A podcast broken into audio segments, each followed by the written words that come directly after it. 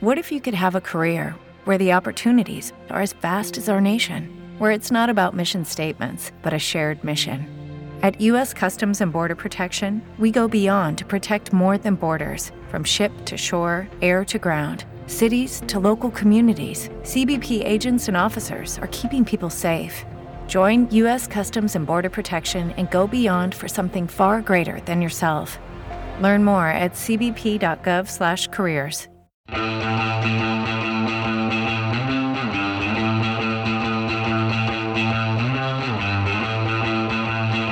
Las cápsulas de esto también es política con Mario Girón y Miguel Rodríguez.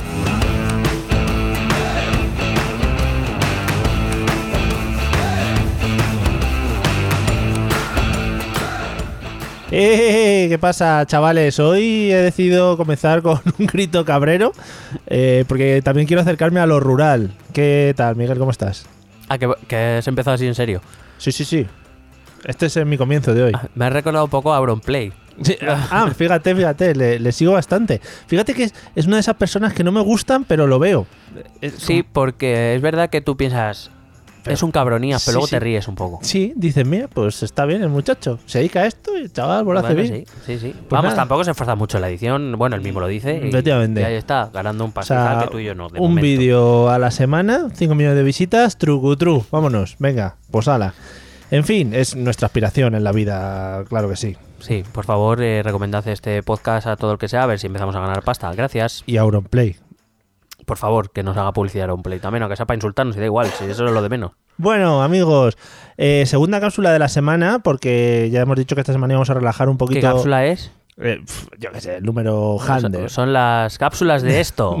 También es política. Eso, eso. Eh, claro, ya lo hablamos en la otra cápsula que Acuérdate, grabamos el otro día. Joder, acuérdate. esto sí que hace risa, ¿eh? El decir cosas, pero lo hemos hecho antes. Sí, vamos, hace 10 minutos. Efectivamente. Bueno, pues eso, como vamos a relajar un poquito esta semana, hemos decidido traer las cápsulas que prometió Miguel mientras hablamos en el episodio de la independencia de Cataluña. Yo no prometí nada. Sí, Yo propuse, no prometí. bueno, eso, prome, propusmistes. Sí. Eh, y el, el otro día hablamos de la fiscalía, creo que todo el mundo le quedó clarinet eh, y ya puede pues ir a los bares y hablar de la fiscalía tranquilamente. Y hoy vamos a hablar de... Hay, perdón, antes de Sí. decirte el tema, Vaya, qué bajón. perdón. Quiero decir que hay, hay meetings, hay encuentros en bares para hablar de la fiscalía, lo digo, buscar en internet. Sí. O sea, quiero decir, hay bares donde se hace intercambio de idiomas Los y famosos- se habla de, de fiscalía. Los famosos bares, los fiscally bars. Sí, Hay un mogollón de gente. correcto. Bueno, pues hoy eh, vamos a traer una más ya en el, en el capítulo largo sobre Cataluña, hablamos de la vía canadiense, Sí. pues hoy te propongo hablar de la vía eslovena, Uy, qué bonito. que ¿Puede, puede ser que hayas fotocopiado un libro? Eh, no, No, no. es que sabes, en la impresora hay una opción de poner dos páginas por hoja. Ah, No, sí, sí. Ah, vale. Pues me cayó Pues, la eh, boca. pues el, el boquino. Te iba, te iba a decir que a ver si la fiscal le iba a entrar aquí de... No, no, uy, yo tengo bien conocida a- Fíjate si la conozco, que no me acuerdo el nombre. sí, sí, sí. A esto de que los derechos de reprografía de imprenta. Efectivamente, no, la, eh. de la Constitución del 132 con 14. Bueno, vamos a hablar de la Periodo. de eso que me has dicho esloveno. La vía eslovena. Eso, la vía eslovena. La vía eslovena a la independencia. Eso es. Para también para que no hablemos de esto a la ligera y sepamos un poquito de qué va el tema. Sí, porque es muy, me sorprende y, y, y también me fastidia un poco que se hable como de, la, de este tipo de vías o de experiencias históricas así como muy a la ligera. Ya está alguien eh, que se cree súper importante y dice vamos a seguir la vía eslovena y todos dicen, claro, joder, Mm. Hombre, pero joder. ¿cómo no? Pero claro, Y luego- pero ¿cómo no? hostia, es que la Eslovenia lo hace todo mejor. Claro, y, o vamos a seguir la vía canadiense. Hombre, Canadá es un país avanzado, tiene que ser, tiene que ser bien. Sí, Pues no siempre es bien. claro, igual es Entonces, mierda. pues eh, vamos a seguir un poco aumentando nuestros conocimientos Mm. sobre eh, estos argumentos de la, de la vía eslovena, pues en qué consistió. Ok. Bueno, hay que decir, primero hay que recordar que Yugoslavia, porque Eslovenia pertenece a Yugoslavia, eh, no nació hasta después de la Primera Guerra Mundial, con la derrota de los imperios eh, centroeuropeos, Mm. eh, concretamente con la ruptura del. con la derrota del Imperio Austrohúngaro, que pone fin al Imperio Austrohúngaro. Mm, que me gusta a mí el Imperio Austrohúngaro. De sí, sí, eso, hombre. Es que has dicho el nombre y te has quedado como nubilado. En claro, plan, porque dices, es como, joder, joder, los Habsburgo que vuelven. Los, bueno, eh, es que los imperios ya de ahora no son como los de No, antes no. ya. Eh, bueno, pues... em, Y siempre se van los mejores también. hombre, eso es, eso es así. Eh, total, ¿qué, qué te estaba diciendo? Que Vale, con surgió la, a partir con la de- derrota del Imperio Austrohúngaro, pues la antigua Yugoslavia pertenecía, o gran parte de ello pertenecía al Imperio Austrohúngaro. Al, eh, al ser derrotada la Primera Guerra Mundial y desaparecer, eh, se intenta llegar en la zona de los Balcanes, se intenta llegar a una solución de compromiso que es el Reino de Yugoslavia. Bueno, aún así llegamos a la Segunda Guerra Mundial. Sí. Y esta. eh, eh, esta república, bueno, esta en principio reino de Yugoslavia, que pasa a ser una república tras la Segunda Guerra Mundial, pasa a estar bajo el- la tutela de la Unión Soviética. Sí. Es decir, hay que recordar que los Balcanes estaban detrás del telón de acero que separaba Europa soviética de la Europa capitalista. Y eh, pues eso, Yugoslavia, la República de Yugoslavia ya eh, quedó, en, digamos, en la órbita de influencia soviética bajo el gobierno del famosísimo mariscal Tito. Hombre, es que, joder, marcó una época. Para mí fue, bueno, como mi segundo padre, podría decir. Sí, sí. Bueno, esta república se instauró como una república federativa, es decir, se suponía que los pueblos, diferentes pueblos yugoslavos se reunían en una federación, pero la realidad es que el gobierno era muy centralista. O sea, lo de federación pues tenía más el nombre que, que otra cosita. Em, voy a ir un poquito rápido porque Sí, sí. esta ser- sabemos que es una cápsula, ya avisé que va a ser un poco más larga, Mm. pero no quiero tampoco salga demasiado. Vale. Em, ya a principios de los 70, fíjate que ya se hablaba en el principio de los 70 de, una, de las primaveras. Se dio la primavera Mm. croata Sí. en 1971, que fue una ¿Por serie... Porque lo de, lo de hacer rebeliones y tal es mejor con el calorcito, ¿no? Hombre, no, y que primavera suena mucho mejor que se liaron a hostias. Claro, Muy, vale. muy bonito Vale, vale. decir primavera. Entonces, eh, la primavera croata fue una serie de movilizaciones a favor de medidas descentralizadoras. Lo que querían era, si era una república federativa, pues que fuera una federación, no, no un... No voy a decir dictadura, no voy a decir. No, no, No voy a no se decir. dice, no. Digamos, un gobierno muy centralista Muy, del muy- mariscal Tito. Muy, muy apegado a lo que es el mariscal. Bueno, esta, esta primavera croata acabó con miles de croatas purgados del partido eh, so- del partido comunista o del, del partido socialista croata. Eh, así que bueno, para que veáis un poco en qué ambiente nos estamos moviendo ya desde bien temprano eh, dentro de lo que es la Federación, Federación Yugoslava. Eh, Yugoslavia estaba compuesta por varios territorios. En principio, para que nos ha- hagamos una conversión de lugar, estaría la región de Eslovenia, Croacia, Bosnia. Dentro de Bosnia habría dos ciudades autónomas que serían Kosovo y Voivodina. Y luego ya estaría Macedonia. Mm. ¿Vale? Esto partiendo de esta base. Luego ya se crearía la zona de Bosnia, la zona de Herzegovina, etc. Sí, Pero bueno, esta es la base. vale. Em, en Serbia, eh, repito, la, la ciudad autónoma o la provincia autónoma de Kosovo estaba dentro de Serbia. Y, y básicamente Serbia pasaba de Kosovo. O sea, hablo de, aunque esté hablando de la vía eslovena, necesitamos entender todo el. Claro, todo claro, no, si te estamos siguiendo. Por si acaso, por si acaso. La gente se pone muy nerviosa y de, me está contando. Claro, eh, por Kosovo, pero esto no es la vía eslovena. Sí. Bien. Eh, bueno, la eh, Serbia había seguido una política de- en Kosovo donde básicamente no invertía un carajo porque lo que esperaba era que saltase el conflicto en algún momento con Albania. Hay que decir que Kosovo era una provincia autónoma porque su población era principalmente albano. De hecho, son albanas. Quiere decir que son albano-kosovares, se llaman por eso. albano y Romina. Romina. Y Romina, en Voivodina estaba. Eh, claro, al ser una población étnicamente diferenciada de Serbia, se les concede una cierta autonomía, pero el gobierno de Serbia, me dais, me dais bastante lo mismo.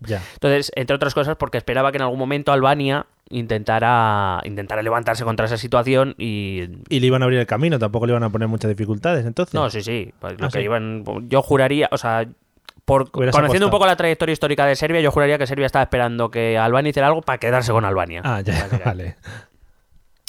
Bueno, em, básicamente, eh, por supuesto, los albano-kosovares no, no pintaban nada en, Yu- en Yugoslavia, no pintaban nada, no tenían acceso a los puestos Sí. de gobierno, no. Claro. Entonces, em, básicamente lo que ocurrió es que con esta movilización que empezaron los croatas, el malestar de los albano-kosovares, de los eslovenos en menor medida, en 1974 se, eh, se modificó la constitución existente que esta vez sí consiguió descentralizar el gobierno y darle cierta autonomía a las diferentes regiones que componían la República Federativa de Yugoslavia. Em, podemos decir que esta constitución, si no fuera por la tragedia que evidentemente sabemos que ocurrió después, eh, es, fue esta la constitución que, digamos, desencadenó todos los... eh, bueno, hay muchos historiadores que lo definen como un malentendido, en el sentido de que mientras para los eslovenos o para los croatas esa, esa constitución nueva, eh, digamos, mm, cumplía los requisitos que ellos pedían, una mayor autonomía, un etcétera, etcétera, los serbios dijeron que esa era la manera de dejar claro que Serbia era la que mandaba en Yugoslavia. Para quien no conozca Serbia o la- la- la- el desarrollo histórico de Serbia, Serbia ha sido un país, digamos, bastante bélico y bastante mm, autoritario en líneas generales Sí, sí. con sus vecinos. Claro, no estaba ahí. No estaba dialogando demasiado con todos ellos. No le gusta mucho. Vale. Em, así que básicamente em, lo que empezó a pasar con esta constitución es que mientras Croacia y Eslovenia principalmente adquirían ciertos poderes autónomos, Serbia entendió que esa era la manera que tenían de, em, digamos, de decir que ellos eran los que mandaban, que ellos eran los que le concedían a, a- a Eslovenia y a Croacia cierta autonomía, pero que allí quien mandaba era Belgrado y punto. O sea, me estás diciendo que sobre una eh, unas leyes firmadas había diferentes interpretaciones de diferentes personas. Correcto, Joder, correcto. Qué correcto. cosas. Y además me atrevería a decir incluso que cada uno la miraba por su interés. Ah, muy bonito. Y todos la habían firmado, ¿no? Correcto. Muy bien. Fenómeno. Eh, bueno, la amenaza soviética, evidentemente, la- Yugoslavia era un país, que he dicho que estaba bajo la órbita soviética. Eh, digamos, la mayor protectora de, de Serbia era la Unión Soviética. Quizá Eslovenia y Croacia sí que querían escapar un poco más del control soviético. Y es esta precisamente esta amenaza soviética, un poco lo que pasó en otros países del este, como en Polonia. Eh, yo, por ejemplo, cuando estuve en Polonia, yo tuve la sensación de que ellos, eh, su na- el nacionalismo polaco, hay que recordar que era el gobierno está un partido de derechas, muy de derechas, ese nacionalismo polaco nace a raíz de el rechazo a la Unión Soviética. Pues Eslovenia y Croacia, ese sentimiento nacionalista no es tanto por un sentimiento de pertenencia a un territorio, sino por más por ese rechazo a, a ese control soviético que se estaba ejerciendo a través de Serbia. Y. Serbia era la identificación de ese enemigo, básicamente. Aparte que digo que Serbia era lo que era. Hmm. Entonces, eh, eh, llegamos a los años 80 y gracias a esta autonomía que tienen, Eslovenia, me voy a centrar un poco más en Eslovenia ahora, Eslovenia llegó a los años 80 con el doble de renta per cápita que el resto de la federación, con salarios cinco veces superiores a los de zonas más pobres, como la provincia autónoma de Kosovo, por ejemplo. Eh, para que veas otro ejemplo, mientras un cuarto de la población de Kosovo se dedicaba a tareas agrícolas todavía, estamos hablando ya de los años 80, en Eslovenia apenas llegaba al 10%. Ya. Y tú dirás, ¿qué me estás contando? ¿Qué me estás contando? Una zona rica queriendo separarse del Qué resto. fuerte. Y, y queriendo y diciendo que tienen que pueden conseguir un autogobierno ellos y automantenerse y todo eso, ¿no? Sí, es verdad que en cuestión social, eh, Eslovenia y Croacia, pero Eslovenia principalmente, sí que era una sociedad mm, bastante moderna, bastante homologable a las sociedades europeas que, que se estaban eh, desarrollando, bueno, que, que ya estaban consolidadas en la Europa de los años 80. Pero entonces, entonces ¿qué compartían las diferentes autonomías para que Eslovenia quisiera llegar a ese a esa independencia? O co- yo- com- no sé si me explico. Pues lo mismo, por mi cara a lo mejor... Sí, sí, por eso, por eso me he detenido y he balbuceado. Pero te digo, en este caso, Eslovenia, por ejemplo, eh, tenía que compartir algo o dinero. Claro, claro, con- claro. con- es, con- Evidentemente había un presupuesto federal Ahí, ahí, y que, evidentemente, pues... Si todo se consigue Sí, hablándolo, sí, sí, sí. ¿ves? Bueno, te, te- Diálogo. te decía que era una sociedad moderna, era una sociedad bastante equiparable. Eh, por ejemplo, te he traído algún dato así como un poco Sí, peculiar. gotitas. Eh, por ejemplo, eh, uno de los eh, grandes éxitos del punk europeo, que es Anarchy in the, Hombre. U- in the UK, salió en 1976. Ujú. Los primeros grupos de punk eslovenos nacieron en el 78. O sea, quiero decir, Sí, sí, estaba que veas que había una cercanía un poco cultural. Eh, además, te voy a decir el nombre en esloveno, que Oh, es mucho más gracioso. El grupo se llamaba. Perdón, la canción se llamaba Ljubljana Jebulana. Mucho más Y comercial. el grupo se llamaba Punktri. Punkrti. Mu- vamos, no estoy viendo ningún, ningún error. No, Todo no, muy cerradito. Hablo un esloveno fluido. Sí, sí. Eh, bueno, hay que decir que también en esta época en Eslovenia surgen, por ejemplo, movimientos ecologistas, movimientos de defensa de los derechos homosexuales. En una sociedad bastante avanzada, sobre todo si la comparamos con, con Serbia, Sí. básicamente. El problema estaba, como digo, en esa arquitectura federal que surge de la Constitución del 74.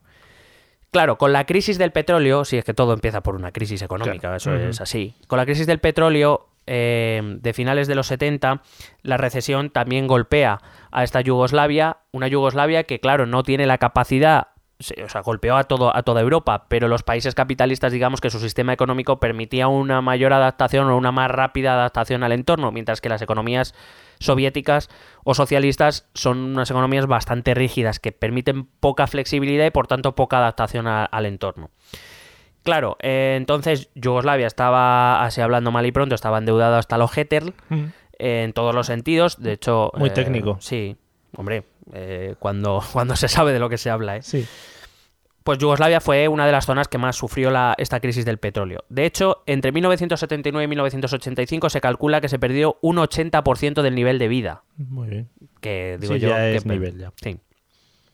Claro, como a toda crisis económica, cuanto más grave y profunda, peor, pues conlleva la, la venida de problemas políticos. Eso es inevitable y siempre van aparejados. Pero, claro, eh, mientras que en el resto de países comunistas digamos que esa influencia, los partidos comunistas locales y la Unión Soviética consiguieron amarrar bien Mm. todavía, les quedará poco para caer, pero consiguieron amarrar bastante bien los problemas. En Yugoslavia no, no pasó, porque Yugoslavia es, es un país complejo, era un país complejo en el sentido de que era un, era un, digamos, un país compuesto de trozos Sí. diferentes que se habían decidido poner bajo eh, una misma frontera y, y poco más. Eh, básicamente, eh, lo que pasaba es que eh, los intereses de los diferentes territorios de Yugoslavia, igual que interpretaron la Constitución en su momento, pues con esta crisis los intereses de las provincias también eran diferentes. Mm. Eh, las- la aportación de las repúblicas del noroeste, principalmente Eslovenia y Croacia, a los fondos de, de cohesión, pues fueron los objetos de discordia. No sé si os suena el tema. Básicamente se criticaba desde el norte, se criticaba al sur, hay críticas escritas eh, por los, eh, digamos, por los políticos élitos intelectuales croatas y eslovenos, criticando a los países del sur, es decir, a Serbia, Kosovo, Macedonia, etcétera, porque eran vagos, Vaya. porque tenían una muy baja productividad, por sus redes clientelares políticas, por la promoción de personas no preparadas, eh, etcétera. No, no sé si nos suena algo del tema. Lo digo porque lo mismo luego el- los nacionalismos no se diferencian tanto. Sí, sí, sí, sí. Los argumentos suelen ser bastante repetitivos. Em, además de la descentralización, eh, quiero decir, la economía propia yugoslava era muy deficitaria, era, tenía muchos problemas. Por ejemplo, eh, en vez de tener empresas eh, o, digamos, centros de producción federales que sirvieran a toda la federación, cada uno tenía el suyo, con lo cual la- era una economía bastante ineficiente y bastante deficitaria. Es que según me lo estás poniendo, igual en esa en ese punto el, el- lo más lógico era la separación de los diferentes países, ¿no? Eh, bueno, eh, como te digo, Yugoslavia, de- desde que fue creada después de la caída del Imperio Austrohúngaro, era un estado bastante artificial. Ya. Em, los acontecimientos pues, se precipitaron fundamentalmente por lo que va a ocurrir en Serbia. Em, como digo, en- dentro de Serbia había dos provincias autónomas, Voivodina y Kosovo.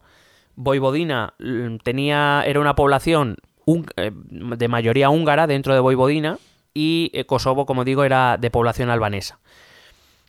Em, es decir, Voivodina consiguió la autonomía porque, em, por razones históricas, era una población húngara de Mm. cuando esa parte de Yugoslavia pertenecía al Imperio Austrohúngaro y eh, Kosovo lo va a ser por razones étnicas. El problema estaba en que tanto en Croacia como en Eslovenia, pero principalmente en Croacia, había poblaciones serbias que no habían recibido ningún estatuto de autonomía, de, de provincia autónoma, como sí que habían recibido estos dos centros. Y a Serbia eso no le gustó. Porque Serbia, y eso hay que decirlo, igual que hizo Hitler, Hitler básicamente... No, no, no. No me lo esperaba, ¿eh? espera, espera. Hitler eh, basó toda su política expansionista en decir que eh, todo aquel que hablara alemán era alemán y por tanto le correspondía a él Claro. como cabeza de Alemania defender sus derechos allá donde, fuera, donde To- fuera necesario. Lógico. básicamente los serbios van a empezar a hacer lo mismo. Es decir, allí donde haya población serbia será eh, tarea de Serbia protegerles, proteger sus derechos y si Sí. es necesario sacar los tanques si, si, si conviene. Eso es básicamente la mentalidad serbia de esta, ep- bueno, de, de muchas épocas, pero claro, en esta en concreto en la que nos estamos centrando. Eh, con lo cual, esa idea es una idea básica del nacionalismo serbio. Ya te he dicho que empieza a haber un cierto nacionalismo esloveno, un cierto na- nacionalismo croata, pero ahora hay un nacionalismo serbio, un nacionalismo además bastante violento. Por su trayectoria histórica suele ser así. Mm. Lo, lo vuelvo a repetir por si acaso no os ha quedado clarinet, Sí. como tú dices. Vamos, que eran, como has dicho antes, notadores de hostias. Sí, básicamente. Bueno, tradicionalmente Serbia, que siempre tenía ese proyecto, es un proyecto histórico, el gran sueño de Serbia es crear la Gran Serbia, que era básicamente reunir toda la Federación Yugoslava o lo que lo fue la Federación Yugoslava bajo gobierno serbio, principalmente porque lo que querían era una salida al mar, que ellos no tenían de forma natural y querían llegar al mar. Al final todo el sueño marinador, construir Sí, un marinador. O Pacha, Ibiza. Efectivamente, ahí están las dos. Bueno, pues entonces es en este momento cuando, no sé si te sonará este personaje, es elegido presidente de Serbia Slobodan Milosevic, Me suena, sí, sí. conocido como el carnicero de los Balcanes. Mm, un, Aunque- un buen detalle, es decir, un buen... Hay, hay que decir que en 2016, 10 años después de su muerte, eh, Milosevic fue eh, ha sido eh, exculpado por el Tribunal de la Haya mm, por, lo, por lo que pasó luego en la guerra de Yugoslavia, pero, pero bueno. mm, Con ese nick, igual...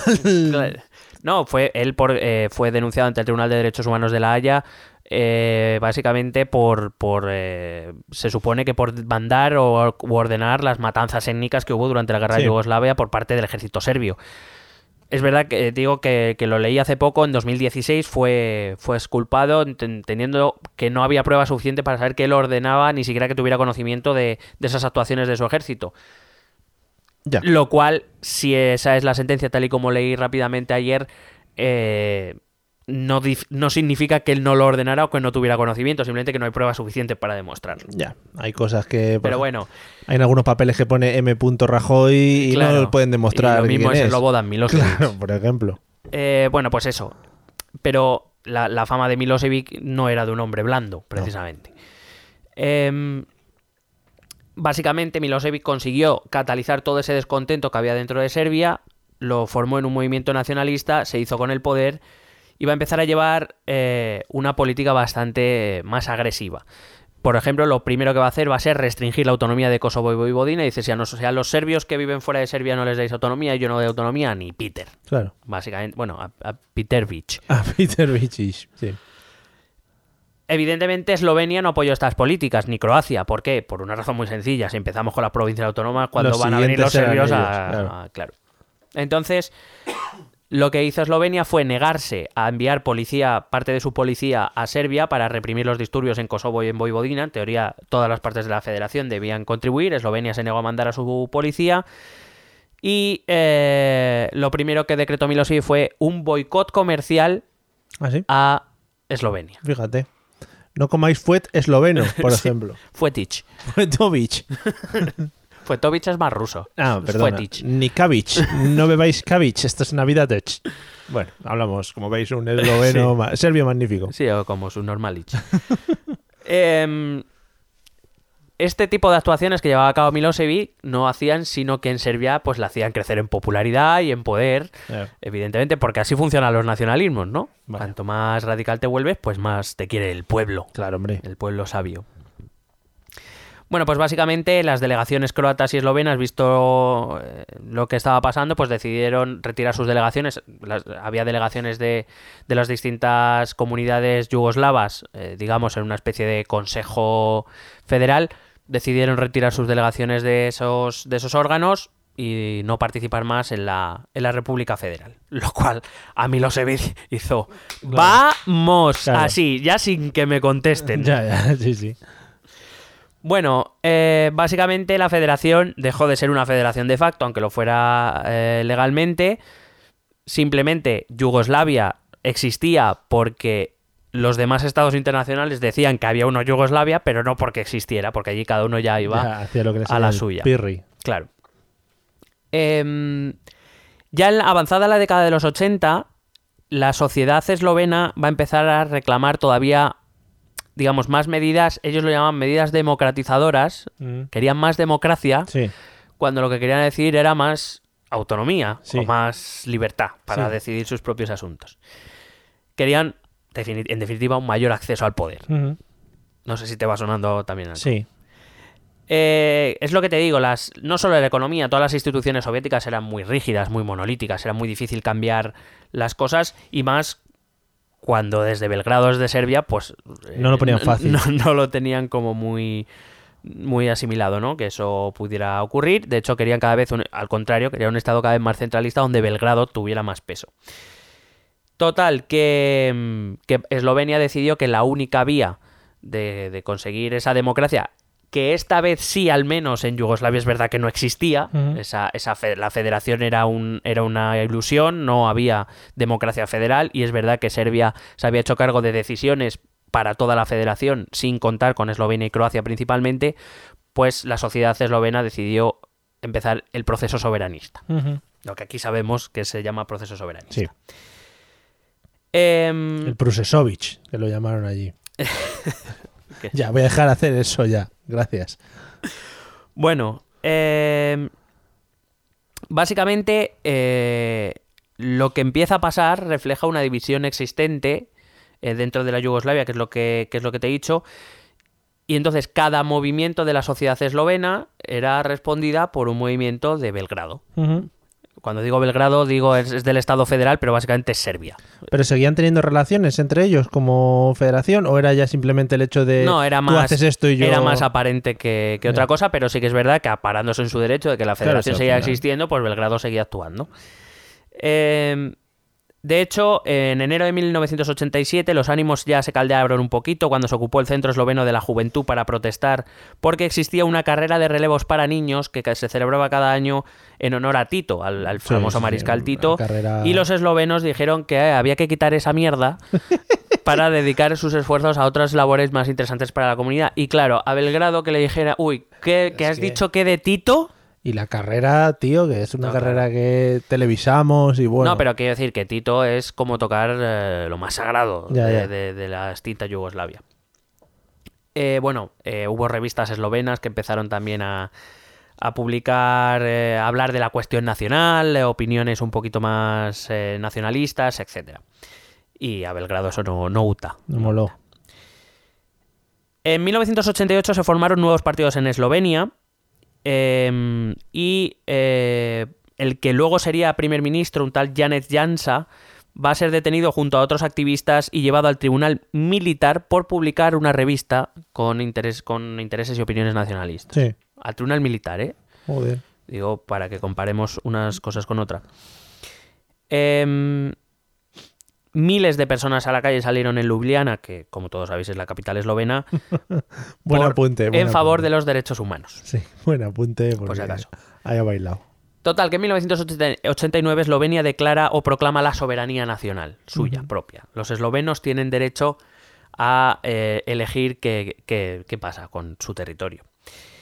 Eh, el, par- el Partido Comunista Esloveno deja de formar parte de las, del partido, eh, digamos, se aleja de- del resto de partidos comunistas yugoslavos y soviéticos, aumenta las protestas, aumenta las movilizaciones en favor de, de, de manifestaciones. En, Alba- en Kosovo se empiezan a dar huelgas de los albano-kosovares que apoyan los eslovenos, etcétera.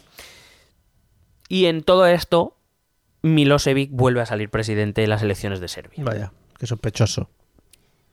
Milosevic tacha a los eslovenos de fascistas. Quiero decir, que ha sido una palabra muy recurrente en, los sí. en el último siglo. Y anunció que iba a mantener el bloqueo económico a la República hasta que no parase el movimiento, según él, el movimiento conservador. Claro, ten en cuenta que ellos estaban bajo la influencia soviética. Claro. O sea que esto, como todo, de donde lo mires. Sí, sí. El 20 de enero de 1990, en cuanto la delegación eslava- eslovena abandona la Liga de, de Comunistas Yugoslavos, em, bueno, de hecho, eliminó la palabra socialista de su constitución ya, eh, se dan las primeras elecciones libres, o, o así lo entienden ellos, las primeras elecciones libres en Eslovenia, que las gana Milan Kukan. Hombre. Bonito nombre. Sí, sí. Eh, ¿No llamas a tu hijo? No, no, no. Mil- Milan no. Eh, si además. No, eh, Milan sería como Piqué o Copiar. va, Claro. Eh, todos los nombres son preciosos, los que estás nombrando. ¿Verdad que sí? Tiene una sonoridad maravillosa.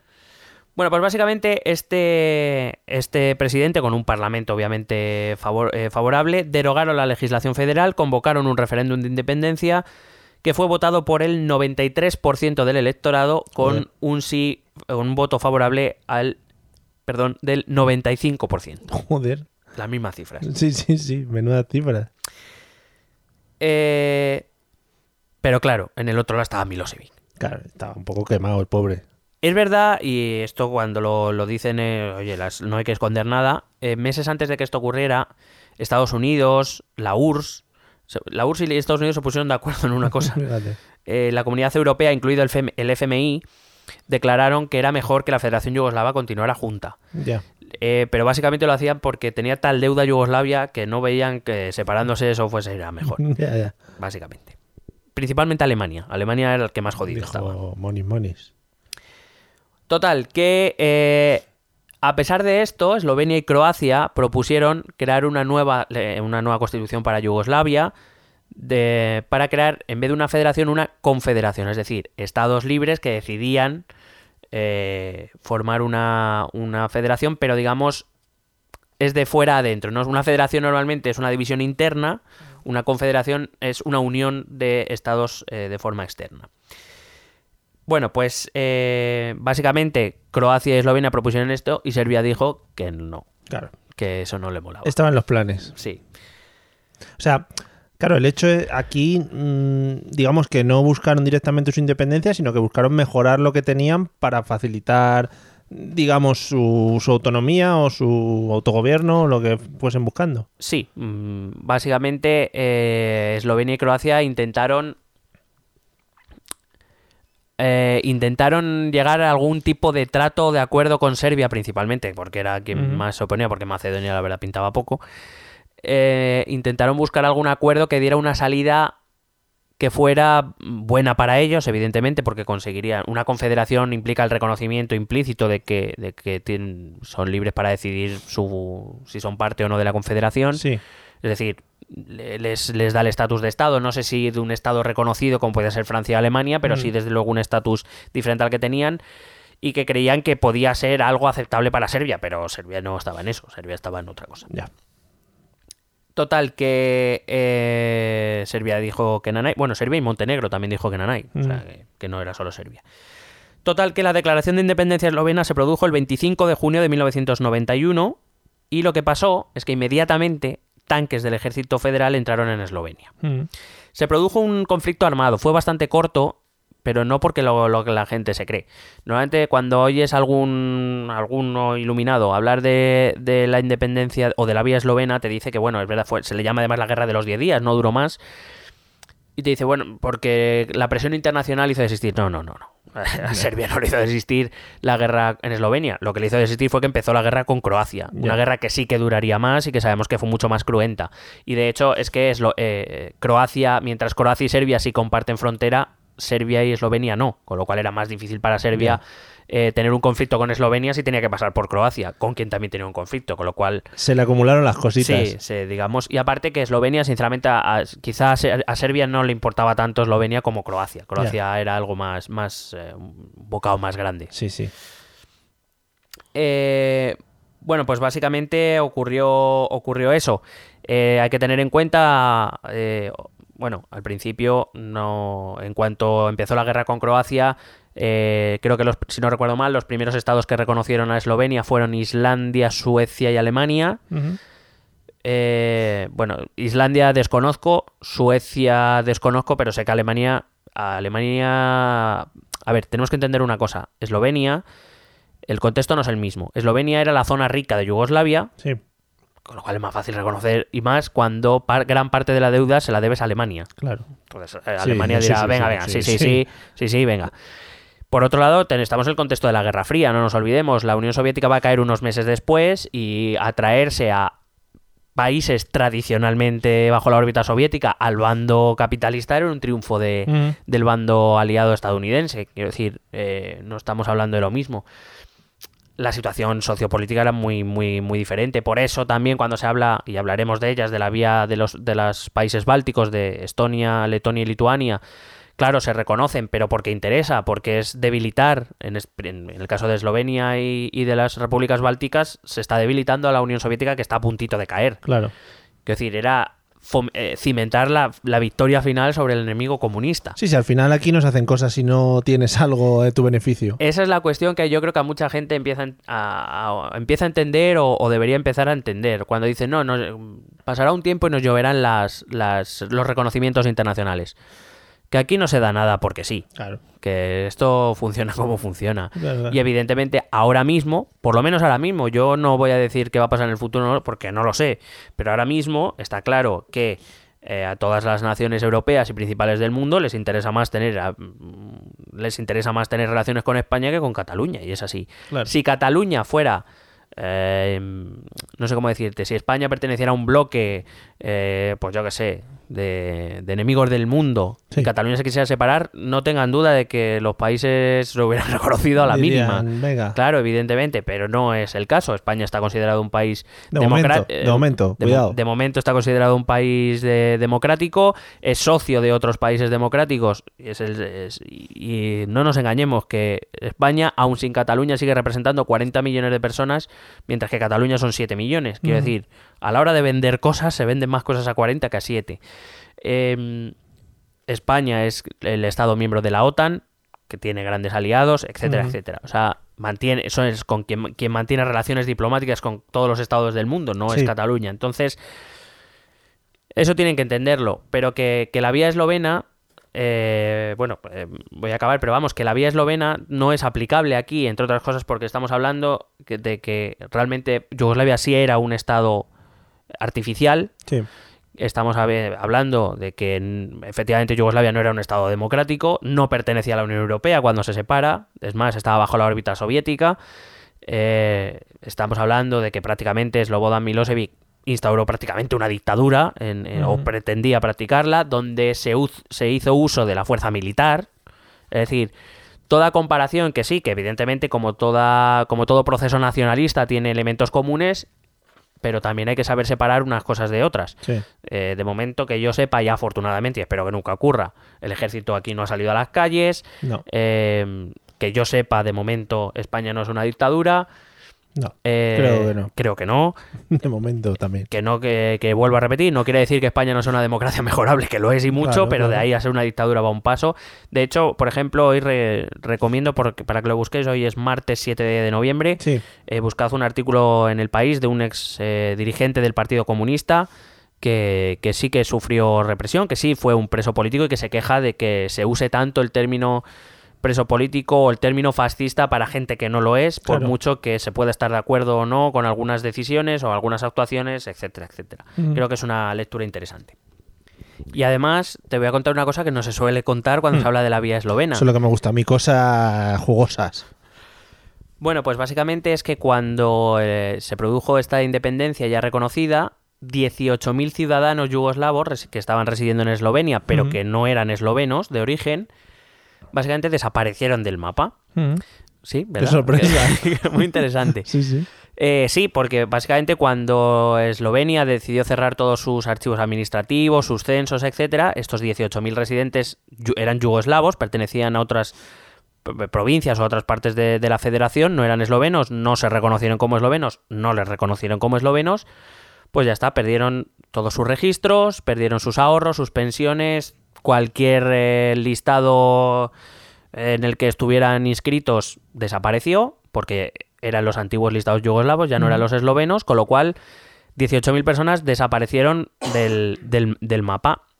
De hecho, a día de hoy todavía los tribunales internacionales siguen eh, trabajando en, en, varios litigios que han puesto muchas de estas personas intentando recuperar pues una vida, básicamente, porque todo, todos sus, ya te digo, ahorro, estamos hablando no solo ya de que eran personas que no existían porque no los podías encontrar en ningún registro, sino además que perdieron todos sus bienes. Claro, y no les dieron la oportunidad de decir, oye, pues sabemos que no sois eslovenos, pero podéis uniros aquí a la causa. No. Muy bien, pues ya está, ya está. No hay, no hay problema. También un poco feo, ¿no? Por parte de Eslovenia. Sí, ¿tú crees? No sé, es lo que hay, ¿no? Puede ser. No, lo digo para que cuando hablemos la vía eslovena, la vía eslovena, doy información, eh, fue introducida en el problema catalán por un eurodiputado del PDCAT llamado Ramón Tremosa, Mm. que es para echarle a comer aparte. O sea, hay, que, hay que decirlo. O sea, Vale. eh, tiene unas ocurrencias... Uh, sí. Sí, bueno. Pues eh, básicamente fue el que introdujo la vía eslovena porque él decía que, que básicamente lo que era lo que había que hacer era declarar la independencia como Eslovenia, suspender sus efectos, que fue lo que hizo Eslovenia eh, para intentar buscar ese acuerdo con, con Serbia y con Croacia, que no llegó porque Serbia se negó a negociar eh, y que una vez pasado ese tiempo y empezó el conflicto bélico, pues eh, le- a Cataluña le caerían las, la- los reconocimientos como le pasó a Eslovenia. Yo no sé si es que el señor Ramón Tremosa esperaba que efectivamente el ejército español fuese a Cataluña Sí. o algo. Es verdad que fue una guerra de 10 días porque, como te he dicho antes, em- lo que empezó, lo gordo fue la Sí, guerra con Croacia, Croacia. que empezó inmediatamente después. Pero bueno, que aún así, para ser una guerra de 10 días, dejó 44 soldados yugoslavos muertos, 18 soldados eslovenos muertos y otros o- 12 ciudadanos extranjeros. Es decir, para 10 días, eh, 74 muertos, pues no, tampoco me parece algo menor ni algo con lo que especular, a mí personalmente. Sí, sí, sí, sí. De todas maneras, también hay que decir al señor Tremosa y a todos aquellos que hablan de la vía eslovena que más allá de todo lo que hemos contado, del, del contexto internacional, que era un país que pertenecía a la órbita soviética y que eso eh, influyó mucho, que la Unión Soviética se estaba deshaciendo en pedazos, que evidentemente Yugoslavia era lo que era un estado artificial y que además Serbia estaba intentando imponer un estado autoritario, sino dictatorial, a- el señor Milosevic eh, en toda Yugoslavia. Hay un dato también que a veces se suele olvidar y es que la Constitución del 74 de la que te he hablado al principio de- del capítulo incluía el derecho de la autodeterminación de los diferentes pueblos y el derecho a la secesión, Sí. como, co- como incluía la Constitución de la Unión Soviética. Otra cosa es que nadie tenía cojones a pedirla, Claro, a ver. pero el derecho, o sea, legalmente Eslovenia lo podía hacer. Ah. Y aparte, recordar los números. Fue un referéndum que votó más del 93% de la población y que ganó con un 95% de síes.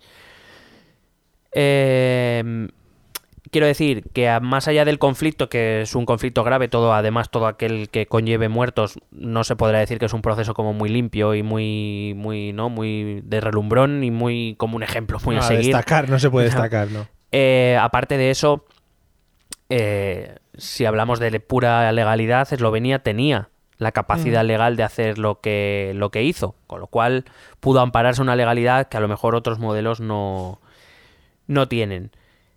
Y luego, pues eso, recordar que, que esa Yugoslavia, esa Eslovenia estaba insertada en una Yugoslavia eh, que era dirigida prácticamente por eh, el carnicero de Belgrado, Sí. eh, Slobodan Milosevic, que recuerdo las, eh, el ejército serbio llevó a cabo auténticas barbaridades dentro de la guerra yugoslavia, incluyendo matanzas étnicas por parte Mm. de este ejército serbio. Con lo cual, quiero decir, creo que no nos estamos moviendo en los mismos términos y por eso cuando se habla de la vía eslovena está bien saber de qué estamos hablando. Y eso es lo que hemos hecho hoy, Mario. Claro, y que quizá la comparación de unas vías con otras igual no sales bien parado, ¿no? A la hora de hacer ese tipo de comparaciones. Claro, el problema está en que se juega, yo tengo la sensación de que se juega mucho con la ignorancia de la gente. Está muy bien hablar de Eslovenia y contar la parte de que Eslovenia declaró, hizo un referéndum unilateral, declaró la independencia y le empezaron a llover los reconocimientos, Claro. pero es que creo que hay que contarlo todo.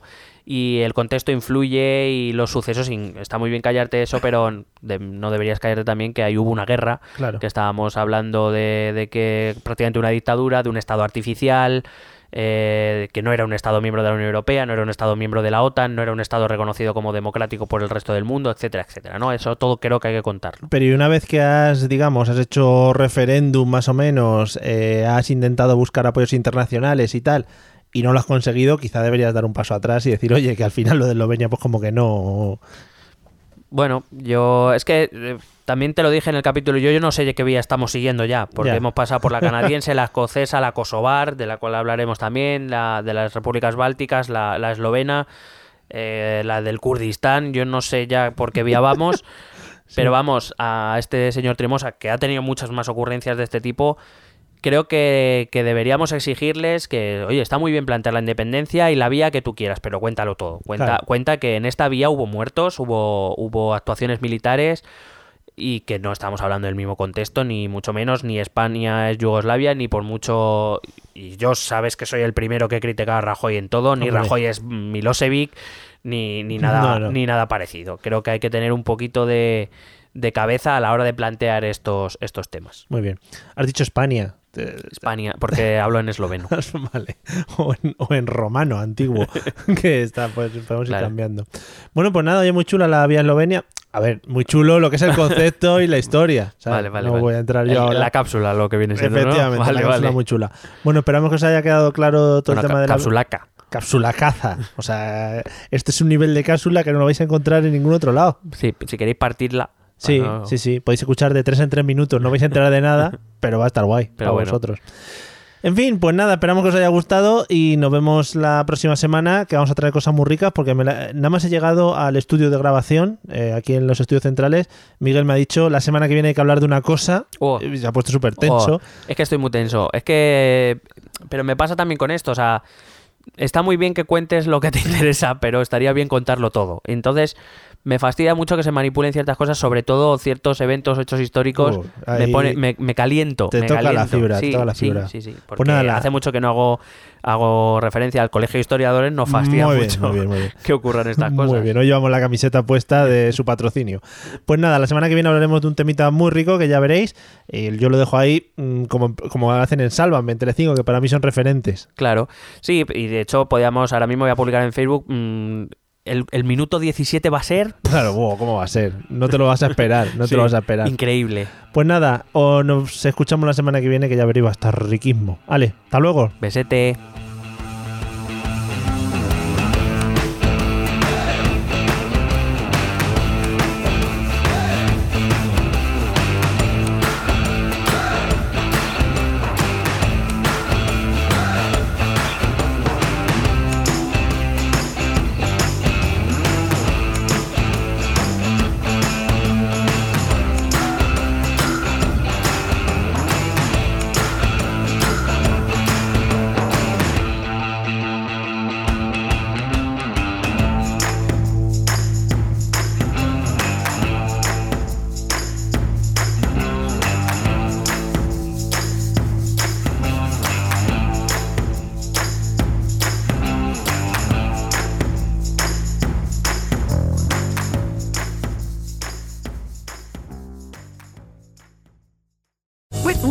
Slots, you can get lucky just about anywhere. Dearly beloved, we are gathered here today to. Has anyone seen the bride and groom?